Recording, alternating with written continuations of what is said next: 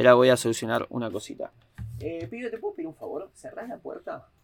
Porque si no, viste, de repente viene alguien, te empieza a reivindicar el tercer Reich y bueno, ¿qué hacemos con eso? Todavía no me pasó igual. Pero va a pasar y lo espero con ansias, porque ese va a ser eh, el anuncio del apocalipsis, que también significa ascenso. Bienvenidos nuevamente al segundo capítulo de Lado A, Lado B. Hoy tampoco aprendí a cómo presentar un programa, pero lo importante es que sí traje música y traje análisis, que es de lo que se trata esto y no de presentar un programa.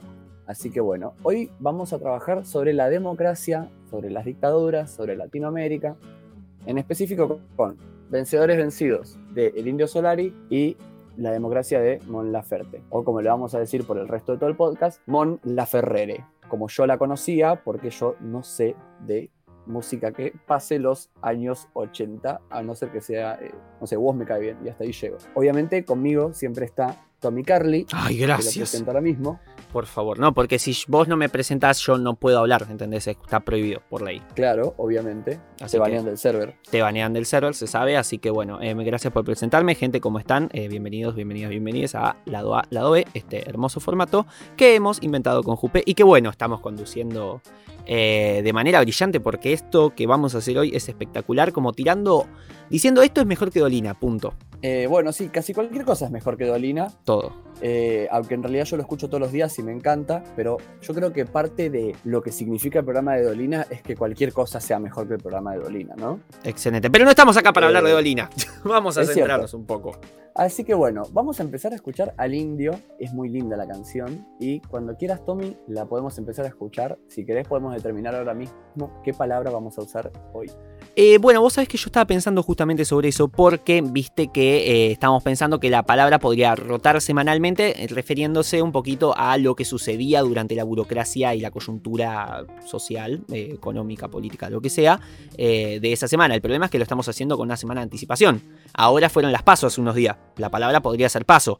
El problema es que para cuando esto salga, las pasos ya, van a haber- ya van a haber pasado. Bueno, entonces vamos a tener que trabajar eh, una especie de futurología y vaticinando el futuro. ¿Qué va a pasar la Eh, semana que viene? Así que vamos a decir que la semana que viene. Mira, el domingo Yo- jugamos con Platense, Argentinos Juniors. Así que la palabra podría ser calamar. Me parece bien. ¿Te parece? Perfecto. Es una linda palabra. Lado A. Vencedores vencidos. Patricio Rey y sus redonditos de ricota. Igualmente vamos a poner un poquito de contexto, ¿te parece, Jupe? Este, porque estamos hablando de Vencedores Vencidos, un álbum que pertenece a un balón para el ojo idiota, que sin embargo salió como sencillo en el año 87. Estamos hablando de un año, por ejemplo, por tirarte algunas cosas, en el que eh, Guns N' Roses lanza Appetite for Destruction, uno de sus eh, discos más eh, rentables, el primero de hecho de ellos. Eh, Rick Astley lanza Never Gonna Give You Up, el famoso Rick Roll. La consola, bueno, Capcom lanza para la consola NES el juego Mega Man. Nace en Luisiana Lopilato, Lionel Messi. También, si te quieres que hable de discos más de acá, podemos hablar de Ruido Blanco de Soda Stereo, parte de la religión de El Gran Charlie. Y el disco debut de Chayanne, que es justamente Chayanne. Se estrenan también Dirty Dancing de Emil Ardolino y Robocop de Paul Verhoeven. No sé por qué me puse a pronunciar los nombres de los directores si no me sale. Eh, y por último, podemos hablarte también de la primera división de la Argentina, en la que Rosario Central se corona como campeón, obteniendo su cuarto título profesional. Jupe, seguimos. Vamos, Rosario. Bueno, eh, quiero dar una, una aclaración que no sé si yo te escuché mal o qué, pero el disco se llama Un Bayón para el ojo. eh, ¿Un bayón? Yo siempre le dije un balón. ¿Por qué nadie me lo no. dijo? Debía haber parecido un idiota. no, no, es un bayón. Y un bayón es Google, ¿no? Sí. Un saco de estera hecha con hojas del burí usado en Filipinas para empaquetar o embalar ciertos artículos de comercio. Y fíjate que es un bayón para el ojo bobo, ¿no? Si no me equivoco, se llama así el disco. Sí, para el ojo idiota. Para el ojo idiota. Bueno, y me parece que es un poquito esto también de. Estoy diciendo cualquier cosa, ¿no? Pero esta cosa de eh, empaquetar como hacía Charlie cuando escribía Los dinosaurios van a desaparecer. Me parece que es esto, ¿no? De eh, empaquetar un producto para que pase a través, en, en una situación de comercio, que pase a través de el ojo idiota, ¿no? Que es esta dictadura que se vino dando y justamente esta canción habla un poco del fin de la dictadura. Claro. Este, y bueno, capaz estoy diciendo cualquier cosa, pero me parece que el hecho de que haya usado el término bayón puede llegar a ir referido a esto, aunque... No, te entiendo, te entiendo, está buena, es buena esa reflexión, como vos estás diciendo que sea como una, un paquete camuflado que pueda pasar la aduana, digamos, de la dictadura, de que, que no sea censurado, un, un Claro, complejo claro. de conceptos que puedan llegar, cuyos significados puedan llegar a las masas sin ser detectados por el ojo idiota, que en este caso sería eh, las autoridades eh, de la dictadura, claro, está bien. Claro, igual el disco no fue escrito... No, ah, por supuesto, por en supuesto. dictadura, pero nadie dice que no fue escrito en la misma. Pero en un contexto de Este, represión seguía todavía la, la claro, cuestión de la dictadura, sí. seguía eh, en, en agenda, digamos. Claro, exactamente. Bueno, si te parece, ya nos podemos poner a escuchar. Me parece perfecto. Entonces, bueno, la palabra entonces queda calamar. Perfecto, bueno. Calamar. Y ahora tiro yo,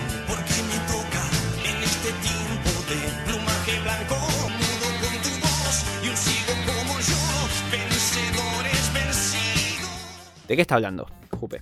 Bueno, yo entiendo a este tiempo de plumaje blanco como el tiempo de la libertad, ¿no? Por la paloma de la libertad, el fin de la dictadura. Y es por eso que ahora le toca hablar, ¿no? Porque es libre de decir lo que quiera, o vamos a ver más adelante, quizá no, ¿no? El fin de la dictadura para el indio no quiere decir que se haya alcanzado la victoria. Cuando dice un mudo con tu voz y un ciego como yo, vencedores vencidos, veo una reinterpretación del fin de la dictadura, ya que en los momentos de tensión y conflicto puede darse un estado de imprecisión y simplificación del estado político.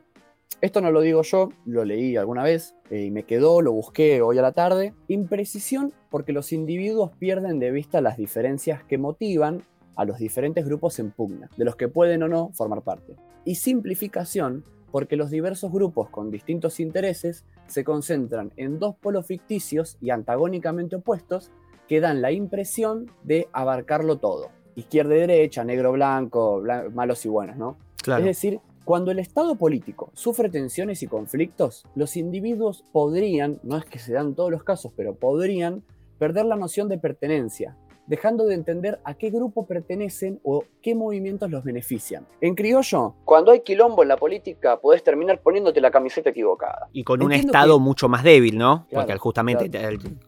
Al estar eh, subordinando a unas masas que no entienden bien a, qué, está, a qué lugar eh, pertenecen, qué sectores representan, bueno, puede generar una, una desestabilización de las estructuras, ¿no? Claro, exactamente, sí. Yo veo que para el indio la vuelta de la democracia no es otra cosa que la vuelta de la libertad, eso está bien. Claro. Sin embargo, habría que atender a qué tan libre es esa nueva forma de organización política. Porque en un estado de imprecisión y simplificación, uno puede terminar siendo pensado, puede terminar repitiendo pensamientos que no piensa, apoyando movimientos que no coinciden con sus intereses. En fin, siendo un vencedor vencido por el poder, ¿no? Por eso vencedores Claro. vencidos. Y es justamente por eso que dice ensayo general para la farsa actual teatro antidisturbios. Porque para el indio, y antes de para el indio, para mí, ¿no? El fin de la dictadura no significa el fin de la injusticia. Quiero decir con, con lo que dije recién que yo interpreto que lo que el indio quiere decir es que el fin de la dictadura no significa el fin de la injusticia, sino un cambio en sus formas de manifestarse. Claro. Es decir, el hecho de que haya vuelto la democracia y los militares y los militantes, perdón, se sientan libres y vencedores, no es más que un teatro, una manera de mantenerlos anestesiados para que no generen disturbios, porque en realidad dentro suyo saben que no son tan libres. Claro, y es tremendo porque acá le baja el precio incluso a la dictadura, acá la que homologa con un ensayo, como si hubiese sido el ensayo general para la farsa actual, que es el verdadero problema. El teatro que es ahora y lo anterior fue en- eh, ensayo. La obra se está reproduciendo en este momento, el problema es ahora. Claro, exactamente, ¿no? Es terrible. Este, por eso dice, se rompe loca mi anatomía con el humor de los sobrevivientes. Porque una cosa es vivir y otra es sobrevivir, ¿no? Aguantarse. El humor de los sobrevivientes nunca es bueno, porque hubo que pasarla, hubo que sufrirla. Y eso deja marcas, deja heridas, ¿no? El ser está dividido.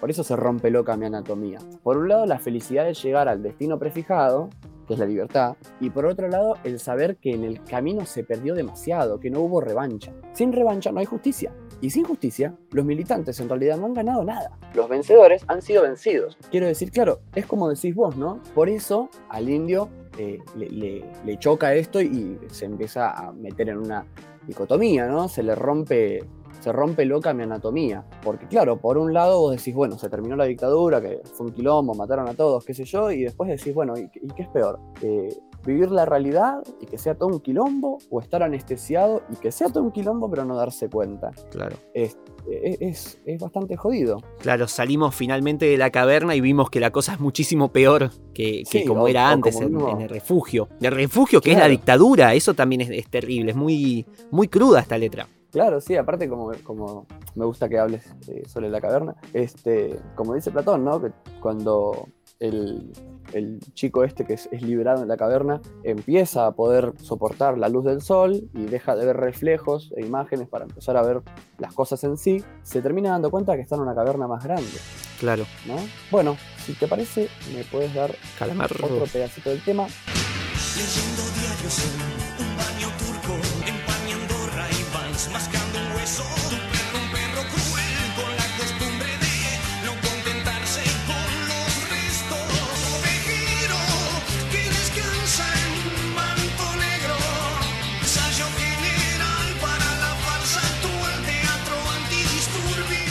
Insiste con lo del teatro.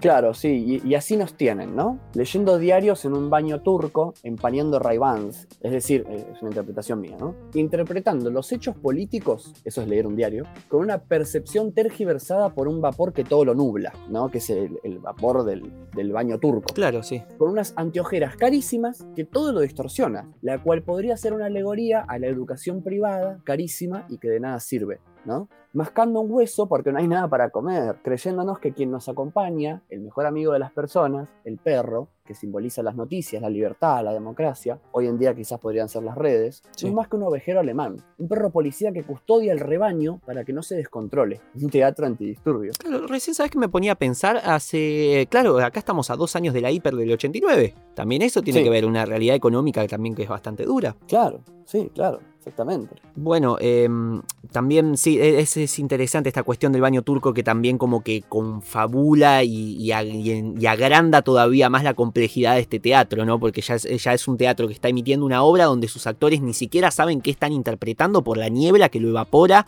y hace que, va, va, que, que lo nubla todo y hace que interpretemos una obra incluso cegados, ¿no? Claro, sí, obviamente. Y si encima de eso le tenemos que agregar, nos están rompiendo el culo con los anteojos que nos ponen para no ver una mierda. Claro. Y que para colmo estamos recalientes en un baño turco, bueno, este, las cosas no están bien. Baño turco que también tenés que estar desnudo, creo. Eh, no, no conozco, pero debe ser. Sí, Pero sí, que imagino que vas a estar ligero de ropa, entonces vas a hacer eso. Son todos cuerpos eh, despojados de, de todo, salvo de los anteojos. De lo, Claro. tal vez de lo precario, de lo innecesario, de, de- de- de Claro, lo burdo, ¿no? De- del consumo más, eh, más capitalismo, eso, de la manifestación más pura del capitalismo que es comprarse unos anteojos caros cuando necesitas ropa porque estás en pelotas. Claro, claro, claro, sí, exactamente. Sí, a mí me encantan estos tipos, eh, la capacidad de síntesis que tenían. Bueno, quizás yo, al haber nacido, nací en el 98, pero igual, al haber nacido en el siglo XXI, más allá del momento en el que nací, vivo en el siglo XXI, quizás no me, me parece muy lejano, ¿no? Esta forma de hablar tan metafórica, tan alegórica. Sí. Pero yo- él, es- él solamente escribe leyendo diarios en un barrio, en un baño turco, empañando Ray Vans, mascando Claro. un hueso. Y fíjate todo lo que nos Todo dice, lo que ¿no? está diciendo con un- Sí, una línea, claro. es increíble. Eso es justamente lo que me potenció a, a- a terminar acá, ¿no? Eh, leyendo estas cosas, escribiendo y luego, eh, por suerte, terminando con vos acá. Porque No. me parece que sería lindo reivindicar un poco esto, ¿no? Mm. Más allá de, bueno, cuál sea el, el- el contexto actual de por qué se escribe así o asá hoy en día, eh, qué sé yo, eh, me parece muy lindo recordar estas cosas y, y vernos de vuelta las caras con la metáfora y un poco con las alegorías. Y no tenerle miedo también, ¿no? Porque al final mu- muchas veces uno lo interpreta, empieza a escuchar estas canciones y se asusta un poco, ¿viste? Porque también pasa mucho eso, eh, cuando no hay una excesiva literalidad que te explica todo y te deja tranquilo para que sigas consumiendo em, con tus ideas ordenadas y sin creerte un idiota porque no entendés una letra, em, te, te asustas y te vas. Em, Claro, entonces, bueno, es bueno esto, que, que nos encontremos, no le tengamos miedo y le vayamos de frente a manteca e intentar analizar sin tenerle miedo a errar, ¿no? Porque tal vez el indio no pensó esto. Acá, ins- insisto, aclaramos siempre, es nuestra forma de interpretarlo, sobre todo de Jupe, ¿no? Entonces, eh, es también un poco eso, es salirle sin miedo. Total, la música es música. es un- ¿Cómo le vas a tener miedo a un archivo .mp3? ¿Entendés? Es- eso es a lo, a lo que me refiero.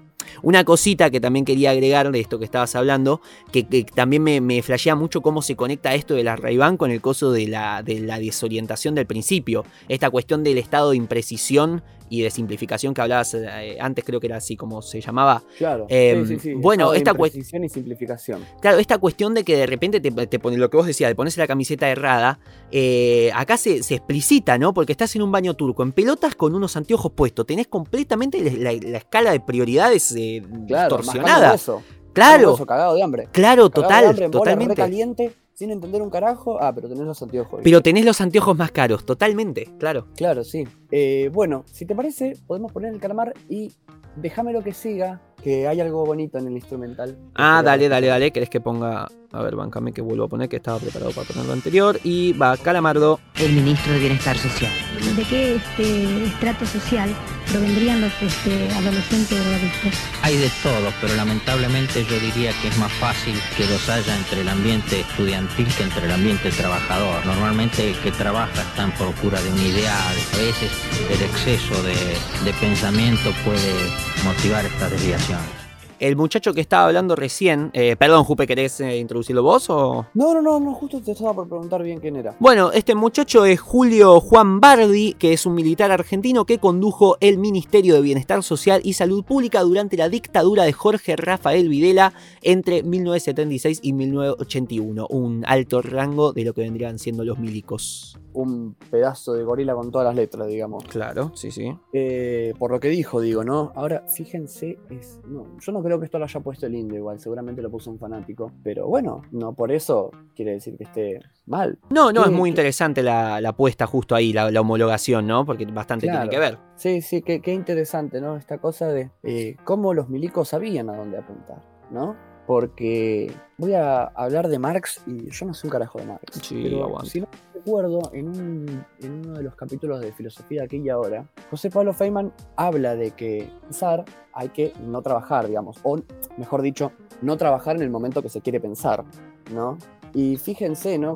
Que este tipo claramente dice, no, no, nosotros con el trabajo, con el laburante no nos metemos, porque el laburante persigue un ideal, no sé, viste, en realidad lo que quiere decir es que, no, mira, a mí lo, lo que me importan son los que piensan, porque para mí lo que no se acomode a lo que yo creo es una degeneración, y el exceso de pensamiento genera este tipo de ge- degeneraciones, algo así dice. Y bueno, nada, qué clara que la tenían, ¿no? Porque nada más lejos de, de la realidad en que el exceso de pensamiento puede generar degeneraciones. Sí, quizás cuando ya el exceso de pensamiento se vuelve neurosis, pero cuando hablamos de, no sé, estudiar filosofía o estudiar historia o estudiar sociología, antropología, no me parece que estemos hablando de, de un neurótico. Parece que simplemente estamos hablando de una persona que comprende un poco mejor la política de lo que lo puede llegar a ser un obrero, sin menospreciar al obrero, simplemente que el obrero no se dedica a estudiar la política. Claro, y tal vez no tiene tiempo. Vos sabés que, perdóname, justo ayer estábamos hablando con unos amigos ahí en el trabajo de esta cuestión de cómo eh, tamp- tampoco es menospreciar a, la gente que no se dedica a estas áreas, pero también hay gente que tal vez no tiene tiempo. A ver, una persona que se levanta a las 4 de la mañana para ir a trabajar al puerto hasta de 6 a 10 de la noche, eh, de 6 de la mañana a 10 de la noche, y de repente está cargando bolsos todo el día, eh, por ahí la tiene mucho más complicada y no puede detenerse a reflexionar sobre la opresión sistemática que está viviendo. Entonces también puede pasar un poco eso, no es una cuestión de menospreciar, sino también entender que tal vez hay otros que tienen el privilegio de darse tiempo de parar a reflexionar sobre la realidad que lo rodea y hay otras personas que no. Perdón, quería. Claramente, claramente. Perdóname. eh, habíamos dicho, creo que en el debate fue que habíamos dicho, Sí, eh, las, la- las sociedades griegas llegaron a la filosofía porque tenían una estructura política, esto si no me equivoco está en la política de Aristóteles, tenían una estructura política que les permitía estas cosas, ¿no? Digo, más vale que se van a dedicar al ocio y lo van a hacer excelentemente bien si tienen a las clases de los esclavos, por debajo del esclavo eh, el güey y por debajo del güey a la mujer y tienen, no recuerdo bien las clases, pero quiero decir, tienen las, suficientemente, las suficientes comodidades como para dedicarse ampliamente y únicamente al ocio, al pensamiento o a lo que quieran. claro. Este, y bueno, nada, eh, para cualquiera que ande reivindicando la dictadura y esté yendo a la uva, bueno, este tema. Que lamentablemente son varios. Eh, ¿Metemos calamardo? Dale.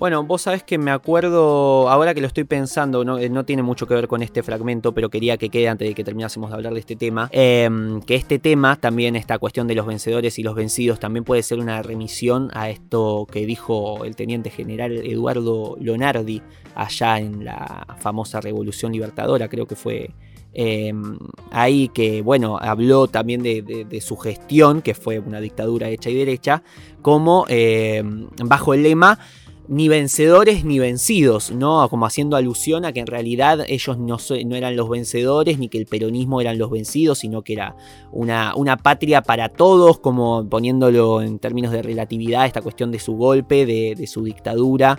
Eh, creo que era algo así, tampoco quiero decir pelotudeces, pero... Y, y bueno, no sé la verdad. eh, quizás la canción, mejor dicho, cuando dice la frase vencedores vencidos, no está teniendo tanto el significado que yo le estoy dando ahora mismo. Mm. eh, lo cual sería lo más normal en realidad, o lo, lo más real. Sí, tiene Yo tantos significados como oyentes, ¿no? Cada quien la puede Claro, sí, interpretar yo como jamás he quiera. confiado en mis interpretaciones. Mm. Eh, pero bueno, salvo alguna que otra que son canciones un poco más explícitas y, Sí. Y las he interpretado, a mi juicio, de una manera bastante correcta por el hecho de que está escrito ahí, ¿no? Pero sí, sí, puede ser lo que vos decís, claro. Además, No le estoy poniendo ningún vínculo, solamente me, me acuerdo de esta cuestión de los vencedores y los vencidos que Leonardi lo, le hacía referencia y tal vez hay una cuestión por ahí también el hecho de que sea una dictadura, el hecho de que sea como tratar de justamente de enchufar un concepto para que se instale entre las masas, aunque luego sea una cosa completamente distinta, ¿no? Eh, tal vez tenga que ver un poquito con eso, pero también va en línea con lo que estás diciendo vos, así que no, no, no sería errado pensar que vaya por ahí. Sí, sí, la verdad me hubiera gustado buscar un poquito más ahora. Pero bueno, a mí siempre me hubiera gustado buscar un poquito más. Es hermoso no, eso. me- Y me por eso te queremos y te tengo. elegimos, así que... dale. Bueno, Sí, a mí me parece que, eh, como siempre, en- cuando leo estas cosas y analizo estas canciones viejas, encuentro las últimas eh, estrofas como una conclusión, ¿no? Y quizás es porque yo le quiero dar una conclusión. Sí. Pero bueno, pareciera decir que en esta libertad no tan libre de la democracia, hemos perdido el rastro unos minutos, ¿no? Con estos monos de polvo que, bueno, no quiero decir que son los gorilas, pero sí, sí, son los gorilas. Nos la hemos creído realmente, pero ahora vamos, perdón, ¿no? Pero ahora vemos que en realidad es puro teatro, pura anestesia, sin cambio en el fondo. Ahora lo vemos y podemos sentir cómo fuimos vencidos finalmente mientras somos vigilados igual que ayer, por lo que recurrimos al único lugar de refugio, o quizás el indio recurre al único lugar de refugio, que es la marginalidad, al grupo de pertenencia subterráneo, oculto, donde no hay alarmas para las fugas donde los grafitis en las paredes son el único medio de comunicación clandestino no contaminado, que no está mediatizado, no idiotizado, ¿no? Claro. Y encontrar ese refugio es siempre una suerte, y a veces es más que una suerte. Y me gustaría destacar una cosa, para terminar de hablar, que es la distinción que hace el indio cuando dice, me voy corriendo a ver qué escribe en mi pared la tribu de tu calle, dice, ¿no? Porque es importante hacer entender al otro a qué grupo pertenece. Después, si quiere aceptarlo o no, bueno, se insistirá o se desistirá dependiendo, ¿no? De la fuerza de uno, de las ideologías de uno. Claro. Lo importante es intentar hacer entender la inautenticidad del pensamiento del Gran otro. palabra. Porque si uno deja que sus compañeros y compañeras vivan anestesiadas, entonces uno es cómplice de lo que le hace sufrir. Y después eh, no vengamos a llorar, ¿no? Como creo que fue algo parecido a lo que dije en el debate 2, que es este tema de eh, después no vengamos a llorar cuando las generaciones futuras o nuestro presente mismo sea una cagada, ¿no? Si no hacemos nada al respecto, y bueno, entonces sos cómplice, ¿viste? Claro. No creerse ese cuentito de la impotencia de decir sos un cuadrado más, sos uno más, no puedes hacer grandes cambios, porque sí, se puede hacer grandes cambios. En la organización colectiva se pueden lograr cosas increíbles y se pueden lograr muchos, muchas aperturas de ojos, por, como entendiendo que ese concepto existe, ¿no? Eh, sí, es cierto lo que decís, me, me- me gusta esta, esta cuestión de interpretar como de, de ser cómplice al no tratar de hacer que los compañeros que estaban en la primera caverna con vos salgan a la segunda a pesar de estar en una más grande. Acá volviendo a, charlar de esta cuestión de las cavernas. Aunque pueda llegar a ser algo inútil, no deja de ser importante intentar esta, esta cosa. Es un- una carrera hacia algo que tal vez no tiene mucho futuro, pero es importante hacerlo. Eh, sería una, una- un muy mal hábito el salir de ese codo, sería un acto hasta egoísta, salir de la caverna y no tratar de llevar al resto. Sí, eh, incluso es lo que hacen varias, ¿no? Porque Sí, hay personas que, como han leído mucho y son muy intelectuales, o se lo guardan para ellos o eh, van para todos lados diciendo yo soy lo mejor, eh, estos negros de mierda no saben un carajo de nada. claro. Por ejemplo, me acuerdo una vuelta hace mucho, yo estaba no peleando así a, a gritos de odio, pero sí debatiendo o charlando con alguien en Twitter acerca de algo de antropología y la naturaleza. Sí. Y me acuerdo que me dijo, jajaja, ja, ja, eh, léete aunque sea una introducción de antropología, el ser humano es un ser cultural, no sé qué. Y yo le decía, mira, yo no sé una mierda del tema, eh, pero me lastima mucho porque a mí me gusta, no, no son las palabras textuales, ¿no? Pero a mí me gusta mucho el tema y no lo puedo eh, discutir si vos me hablás como si fueras el Zaratustra y no conocieras el idioma de las ovejas, ¿no? claro. Eh, es horrible. Y me parece que justamente un poco de esto de decir, bueno, quiero estudiar, quiero leer, tiene que ver un poco con las ganas que tengas de divulgarlo. Tampoco te digo que te hagas profesor eh, o que, claro, no sé, te vuelvas adherido a Stan River, pero si vos vas a estudiar por el simple hecho de creerte mejor que las otras personas, y bueno, ese, ese país que vos querés que mejore, no va a mejorar si las personas tienen tu actitud. este, y me parece que es un poco lo que dice el indio acá, ¿no? Con el tema de la tribu de tu calle. Es tu calle también. No te olvides que es tu calle. Y fíjate si es tu calle o no, como cuando vos dices, no recuerdo bien la frase, fíjate de qué lado de la mecha te encontrás, puede ser. Sí, sí, sí, sí. Eh, sí. Me parece que se trata un poco de eso, ¿no? Al final, la conclusión de la canción es esa, que el problema no es tanto eh, la, el contexto político, sino el contexto cultural. Y eso está en manos de la gente, un poco, no, no todo, pero está en manos de la gente, no en manos del poder. No quiero agregar nada más porque me parece una conclusión excelente, Jupe. Si querés pasamos al siguiente tema. Lado B. La democracia. Mon Laferte. Vamos a empezar a hablar de Mon Laferrer, que yo, obviamente, durante todo el podcast, como ya dije, le voy a decir Mon Laferrer. Está perfecto, no te justifiques, seguí. A Eh. fondo tenés que ir con esto. Entonces, bueno, yo no sé nada de ella. eh, de hecho, yo no sé nada de varios artistas de esta época. De esta época me refiero a, no sé, 2020 o de 2000, no sé, 15 Claro, para adelante. esta es la etapa bonita del podcast porque como que queda expuesta completamente tu boomerización eh, conceptual. Entonces, Sí. de repente de a poquito como que te faltan algunos datos que por ahí las grandes masas los tienen y eso está es divertido verlo. Como Sí, una película, sí. como la primera de Thor, por ejemplo. Gran película, Claro, vayan mis sí. respetos hacia Thor. No la conozco tampoco. Ahí está, ahí tenés.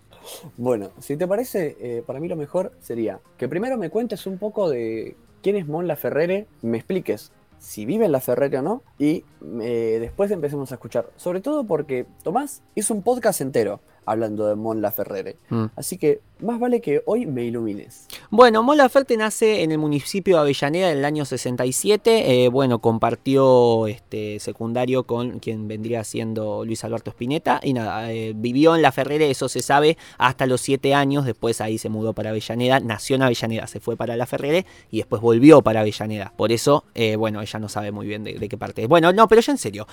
Es una muchacha que nace en Chile, eh, que bueno, básicamente los hitos más importantes de su historia, como para más o menos entender un poquito y darle contexto, son, eh, tuvo problemas familiares, eh, de, de chica se separaron sus padres y perdió contacto con su padre, con quien estuvo enojada, hasta hace no tanto, más o menos a los 16 años se reencontraron, ahora tiene buen vínculo, eh, bueno, pasó por varios procesos de inestabilidad económica junto con su familia, por lo que desde chica ya tenía el talento de cantar, pero tenía que usarlo eh, yendo a cantar a malabares por comida. Eh, llega a la fama a través de un reality chileno eh, que se llamó Rojo Fama o Contrafama, Fama y Contrafama creo que era, eh, bueno, donde ella también renuncia, se va enojada porque eh, no la dejaban cantar como ella quería, con registros distintos, canciones de artistas que a ella no le interesaban.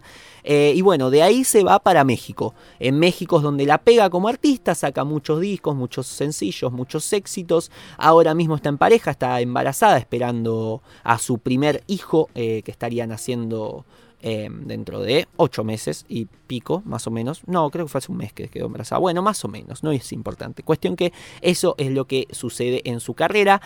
El disco y el tema que vamos a estar hablando ahora se llama La Democracia, pertenece a su último disco, que es el sexto eh, o séptimo si consideramos uno que sacó allá por el 2013 en su época de, eh, en la que se llamaba Montserrat Bustamante y no Mon Laferte, eh, a nivel artístico por supuesto. Eh, estoy hablando del álbum 6 que sale en el año 2021, que es este, un año en el que, por decirte algunas cosas que sucedieron, por ejemplo, se estrenaba Godzilla vs. Kong, el corte de Zack Snyder de la Liga de la Justicia, Joe Biden asumía como, 40 como el 46 presidente, eh, no se debe pronunciar 46 pero no importa, presidente No. de Estados Unidos, no.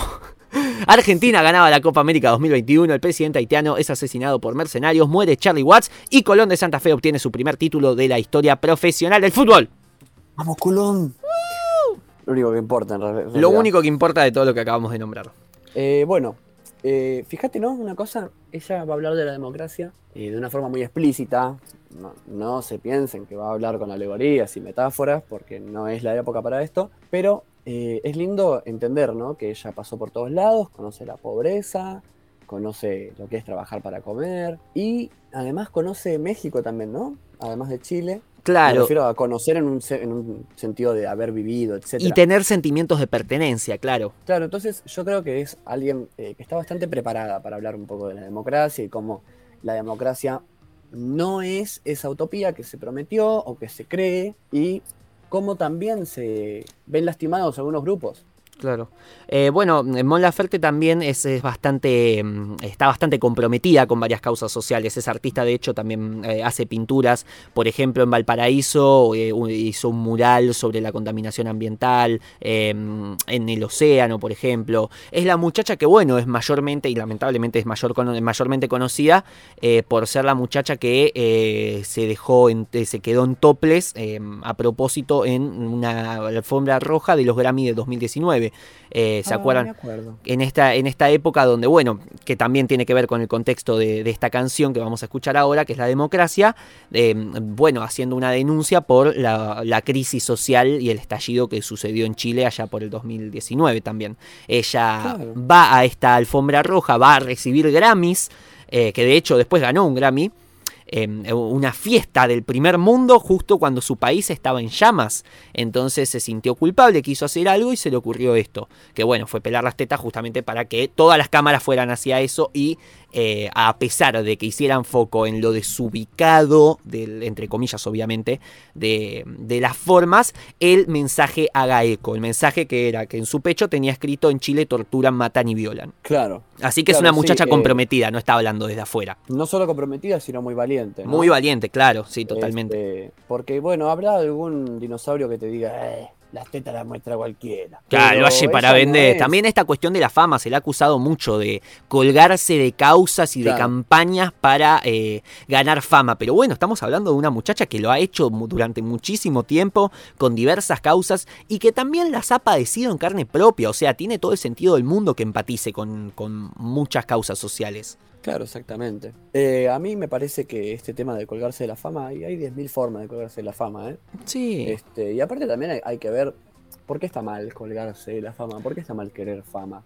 Claro, Este, aparte de eso, podrías contener, primero eso, porque sería algo negativo querer fama, y por otro lado, eh, menos mal que está colgándose para generar fama y tener fama a través de estas cosas y no de otras cosas peores, ¿no? Claro, aparte, eh, quiero decir, el movimiento feminista y todo esto, del estas nuevas olas progresistas eh, son bastante repudiadas. No es que el 100% de las personas ama a los progres. Tal, Entonces, Yo si totalmente. quisiera fama, no sé, haría quilombo. Bueno, claro, va más como por el lado de la. Sí, sí, sí, sí, sí. Que dice, comprate un Renault 12 que no no anda ni en una cuadra y reventalo contra un poste. Yo haría eso. ¿Para, para qué me voy a colgar eh, banderas para que un público me quiera y un público me odie? No, hago quilombo para que me vean todos y listo. Este, no sé, me parece que buscar fama no es por ahí. Claro, tal vez, bueno, puede tener que ver con esta cuestión del debate, ¿no? Porque, bueno, el Renault 12 chocando no genera tanto debate como si un- una feminista eh, exponiéndose públicamente en la alfombra de la entrega de premios más prestigiosa del mundo. eh, A a nivel le musical. muy bien. A Chano le funciona muy bien, sí, claro, bueno, pero a lo que me refiero es que, bueno, hay formas y formas. Yo creo que hay cosas que generan muchos debates, contrastan y se masifican mucho más fácil que otras cosas, ¿no? Claro, sí, es cierto. Eh. Claro, es cierto. Pero bueno, igualmente, me- no- pareciera que estoy justificando esta, esta posición de la, la búsqueda de la fama. Eh, a lo que me refiero es que sí, totalmente. ¿Para qué eh, buscaría eso como una forma de, de buscar fama solamente y no por el mensaje en sí? ¿Por qué siempre se tiende a culpabilizar y a buscarle la mala leche a todo lo que hace una mujer artista, no? Y porque va en contra del poder. Total, totalmente, totalmente. Pero bueno, nosotros no somos ni antropólogos, ni filósofos. Ni estamos ni hablando del contexto, vamos a hablar de la canción. Ahora sí, si Somos querés dos que no. de mierda y vamos a escuchar el temita. Metemos calamardo. Dale. Tú no tienes la culpa de que la plata a nadie le alcanza. Tú no tienes la culpa de la violencia y de la matanza. Si el mundo nos recibió con mucha bala, poca esperanza, quiero que todo sea mejor, que se equilibre esa balanza. Tú no tienes la culpa de que a los pobres lo lleven preso. Tú no tienes la culpa que quemen bosque por el progreso. Y los de arriba sacan ventaja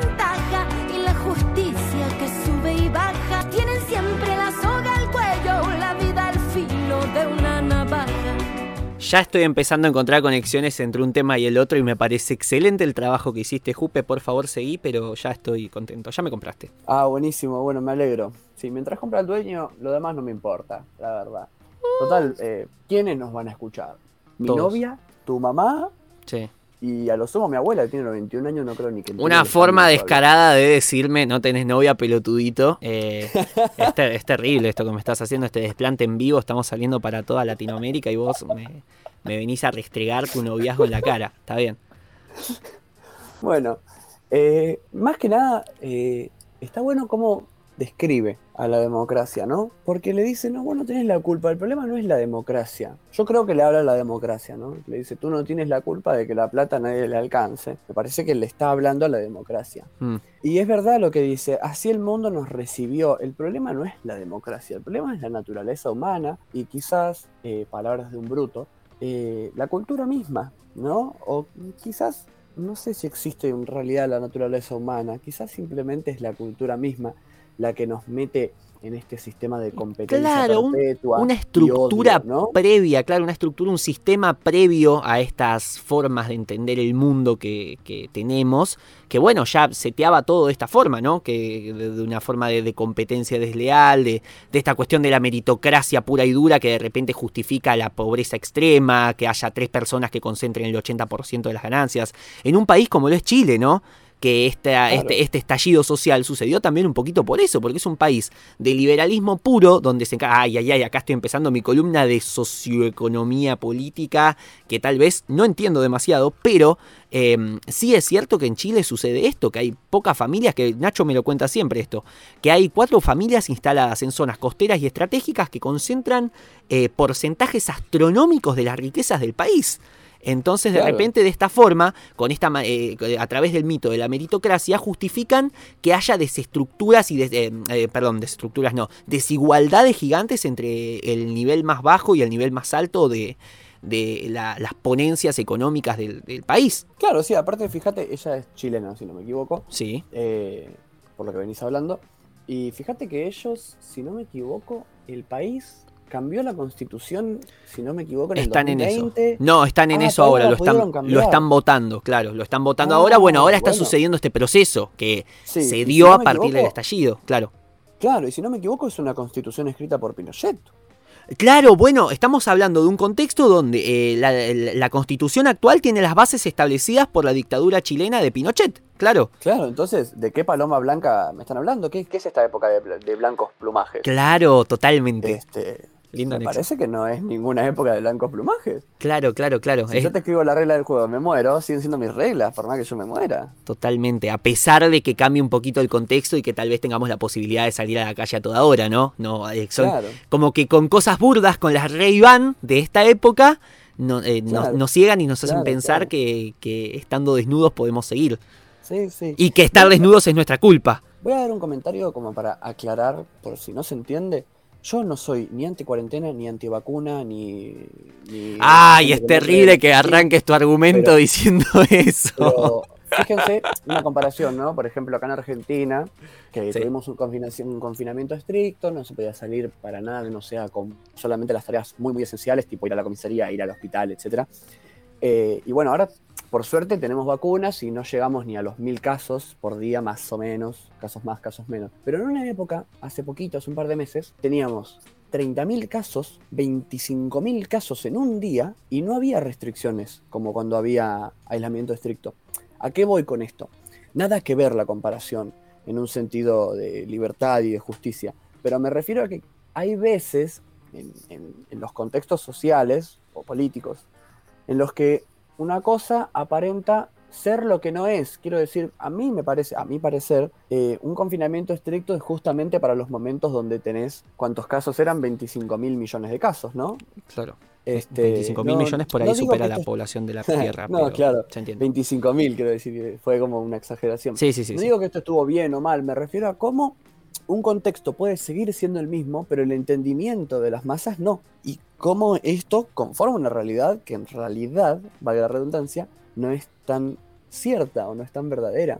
Claro, te entiendo. Es muy parecido a este meme que surgía en las primeras épocas de la cuarentena que te mostraba como número de casos bajo, miedo alto, número de casos alto, número de miedo bajo, porque era como va pasando el tiempo y ya nos empezamos a hinchar las pelotas y de repente le dejamos de, de tener miedo a este virus Sí. porque empezamos a decir, bueno, ya fue. Y te acordás que al principio había 25 casos y estábamos todos llorando en nuestras casas diciendo, bien, bueno, viejo, me voy a quedar acá encerrado para siempre. Sí, la muerte está en la esquina. ¿no? Claro. Claro, sí.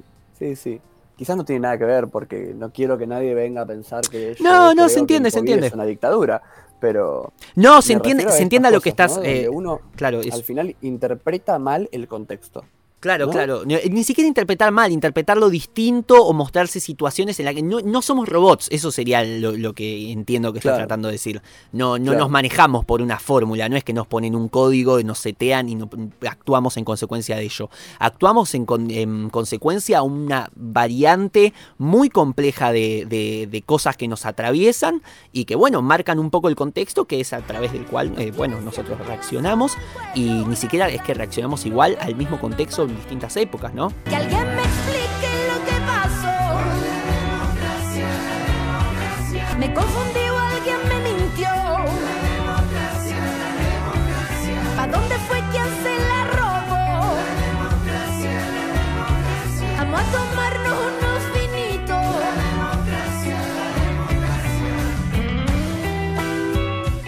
Me confundí o alguien me mintió. Claro, ¿sí? Cla- ¿Cómo es? Yo me confundí, o sea, ¿yo soy el que entiende mal la democracia? ¿O, o la democracia es una mentira? ¿O, o es un... O no un una mentira, exacto, exacto. Puede ser la cortina de humo o de la niebla Claro. del baño turco. Claro, claro. Este, y me gusta mucho, no sé, yo me voy a quedar con la letra de Google, porque parece que ella dice, ahí tení, pa' que tengáis, que, que es, supongo yo, la forma que tienen los chilenos de decir, ahí tenés pa' que tengas. Claro, ¿no? claro, Debe claro. ser alguna jerga de ellos. Pero, obviamente, el Google, que es totalmente euro- eurocentrista, lo toma como, ahí tení, pa' que te engañen. Eh, y bueno, o casualidad, ¿no? Este, prefiero quedarme con el te engañen, pero cuando digo estas cosas no quiero que nadie piense que yo soy un conspiranoico que cree que hay No, 11 tipos olvídate, cuanto, whisky. cuanto más delirante, cuanto más extremista y conspiranoico, eh, más sube el rating acá. El audiencia. algoritmo, El algoritmo le damos de comer a base de esta locura. joya. A mí me vacunaron agua. Excelente. Y bueno, nada, esto, ¿no? Eh, que alguien me explique lo que pasó, porque de alguna forma yo supongo, yo no viví la vuelta de la democracia, pero debe ser un rush, ¿no? Debe ser un, un- no un rush, perdón, un flash, una cosa que te pasa así, de la nada estaba todo mal y un día te levantaste y es Navidad y están los regalos abajo, ¿viste? Claro. Este, entonces quizás muchos y muchas no que hoy piensan como está pensando Mon Laferte o como pensó en su momento el indio, dicen, che, eh, esto me desmorona porque me estás destruyendo toda mi felicidad. O sea, todos los años que yo sufrí en dictadura no valieron para nada. Claro, es entender que no es tanto esta polarización, lo que decíamos al principio, ¿no? Lo que decías esto de que uno sale y empieza a encontrar opuestos en todo, empieza a buscar la oposición contrastada del bien, el mal, el qué sé yo, y de repente encuentra que en esto, que era todo lo que estaba bien, al final no estaba tan bien. Y al encontrar Claro. una cosa y el estar atravesado por una- la emocionalidad de haber vivido una dictadura, también lleva a esto, esto de la explosión de pensar, bueno, se me cae todo, al final todo estaba mal, ¿qué pasó? Era toda una mentira, que tal vez no es tan así, pero que bueno, uno atravesado por una dictadura que... a a la que le tiene tanto terror, a la que tanto evita volver, eh, bueno, se, se encuentra con paralelismos y esa cosa la- las exacerba al, al máximo. Claro, claro, sí, sí. Eh, a mí me parece que lo mejor sería terminar de escuchar el tema que ya termina Dale, y terminar de cerrar ahí. dale, dale, dale, dale. Mandamos que así, dame el calamardo. lo envío eh, por Mercado Libre. Tú no tienes la culpa de que persigan a los migrantes. Tú no tienes la culpa de la masacre a los estudiantes. De las promesas y las banderas, los caballeros se llenan la panza. Aquí te van unas melodías y algunas rimas para la venganza. Hagan un trencito, hagan un trencito. De este lado y del otro bailando la cumbia se ve más bonito. Para vos, ¿qué significa esta cuestión del bailar la cumbia? Mm, Mirá, si te tengo que ser sincero, eh, es bastante feo lo que voy a decir porque creo que, y es muy común en esta época, Mm, yo no vengo de otra época, pero eh, siento que conozco bien el hecho de inhibirse hoy e inhibirse antes. Creo que inhibirse antes tenía que ver un poco más con drogas. Y hoy, aunque existan las drogas y existe el vino y el alcohol también, eh, creo que la inhibición, si se puede decir así, no creo que se pueda decir así, Sí, está bien. eh, tenga que ver un poco más con la fiesta, ¿no? Quiero decir, antes quizás la gente se drogaba por drogarse para, para salirse del sufrimiento y hoy quizás la forma de salirse del sufrimiento tiene que ver más con enfiestarse. que Bueno, con vos el sabés que- hecho de drogarse. Acá, mira, por ahí puedo estar un poco en desacuerdo, porque se puede interpretar, por un lado, como esta cuestión de bailen, bailen, bailen, mientras nosotros hacemos la nuestra, mientras nosotros cagamos el país, que sería tal vez la interpretación más obvia, pero tal vez también pueda tener que ver un poquito con una forma de lucha, ¿no? Como el de hagan una fila, seamos un ejército de gente bailando esta cumbia, seamos gente que baila, gente que goza, gente que disfruta, reivindicaciones muy constantes en Mon Laferte, justamente para esto, para mm, eh, tomarlo como una forma de batalla. Vamos a combatir a los poderosos que no quieren que seamos felices, que no quieren que hagamos las cosas bien y que, y que disfrutemos de nuestra vida. Eh, tal vez se puede interpretar también por ese lado, del lado del goce, del lado del, sí, eh, del goce como forma de lucha, no como forma de inhibición de una realidad adver- adversa. Sí, es muy cierto porque acá dice, aquí te van unas melodías y algunas rimas para la venganza. Claro, claro. Eh, claro, sí, quizás es una forma de, de- de luchar, ¿no? Digo, justamente lo que caracteriza a estas, a estas dictaduras tiene que ver un poco, y no solo a estas dictaduras, sino a lo que sucede en democracia, tiene Mm. que ver un poco con este odio, esta violencia, esta masacre a los estudiantes. Claro, la dictadura ya más entendida como la represión, como esta forma de entender el mundo. Claro, ya ni quizás, siquiera como la eh, dictadura explícita. Sí, perdón, perdón. Claro, claro. Y quizás esta forma de lucha es un poco más sana, ¿no? Claro. Quiero decir, eh, cuando ella muestra las tetas, por ejemplo, Mm. de alguna forma, eh, a ver, las tetas no son una, una pistola. Claro, Un claro, par de- Un par de totalmente. tetas no son tampoco una bandera. No digo que la bandera sea eh, agresiva o violenta, pero sí digo que tiene otro, otro marco un poco más político, un poco más luchador. Hiere susceptibilidades más no músculos. Claro, exactamente, ¿no?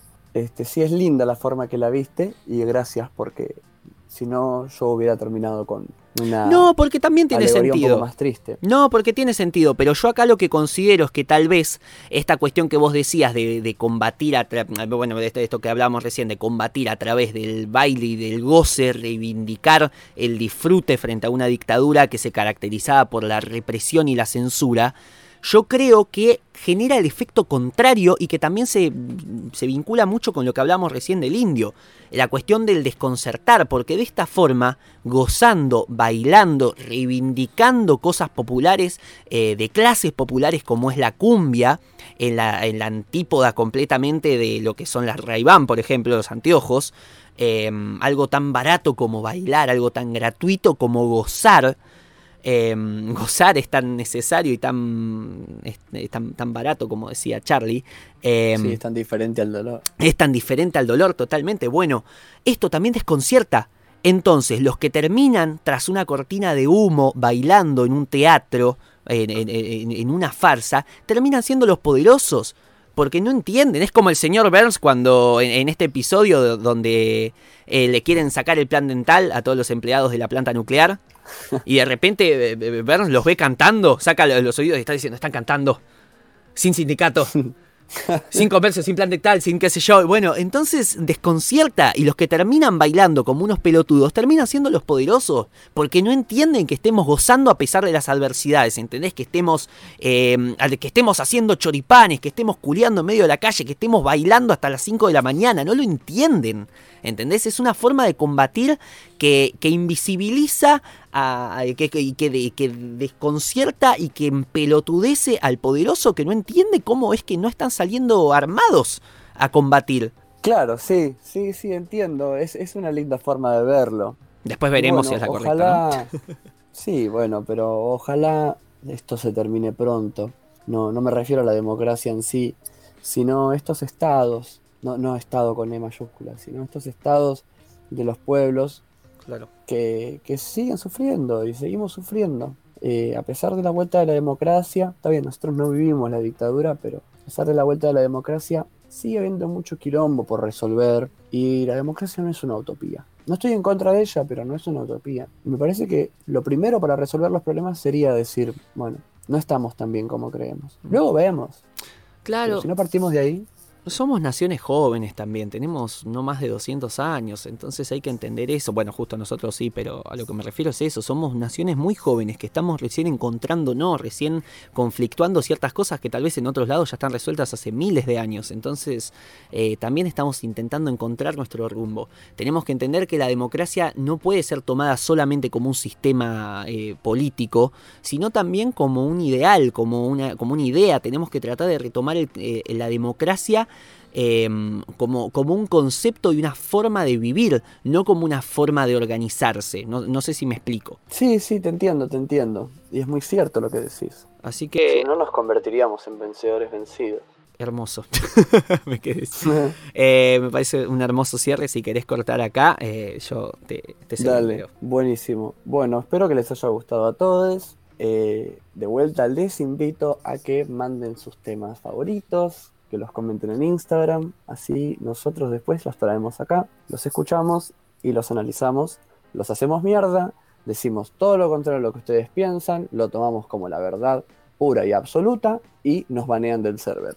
Excelente. Gracias. Así es como yo quiero morir. Quiero morir bañado y cagado a Sí. tiros por un fan enojado. Sí, oh, sí. Oh, imagínate cuando en el por favor. 2063 eh, saquen este recorte. Tengamos 300 escuchantes. Claro, cuando lleguemos a la fama, lleguemos a, lo- a los mil, a las mil reproducciones.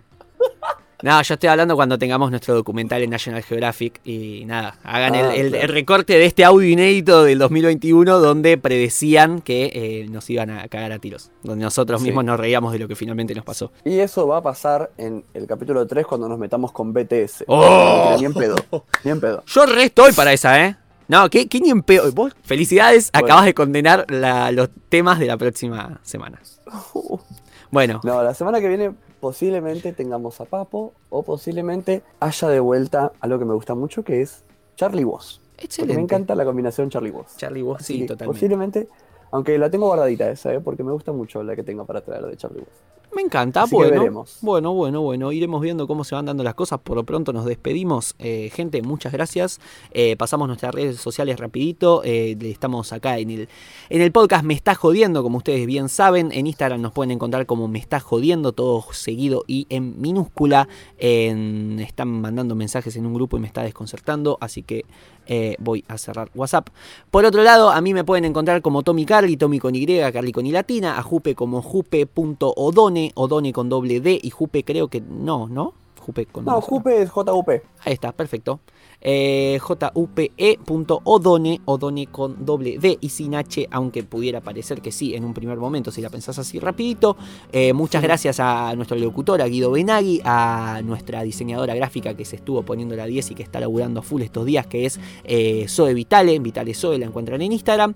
Y bueno, muchísimas gracias a ustedes también por habernos estado escuchando en este hermoso y muy manijeante y subversivo formato que es lado A, lado B. Jupe, te la dejo para que la cierres vos. No, bueno, nada, gracias. Gracias por sumarte, Tommy, gracias por sumarme a mí. Por favor. Y para la gente, no se olviden de qué lado de la mecha se encuentran. Adiós.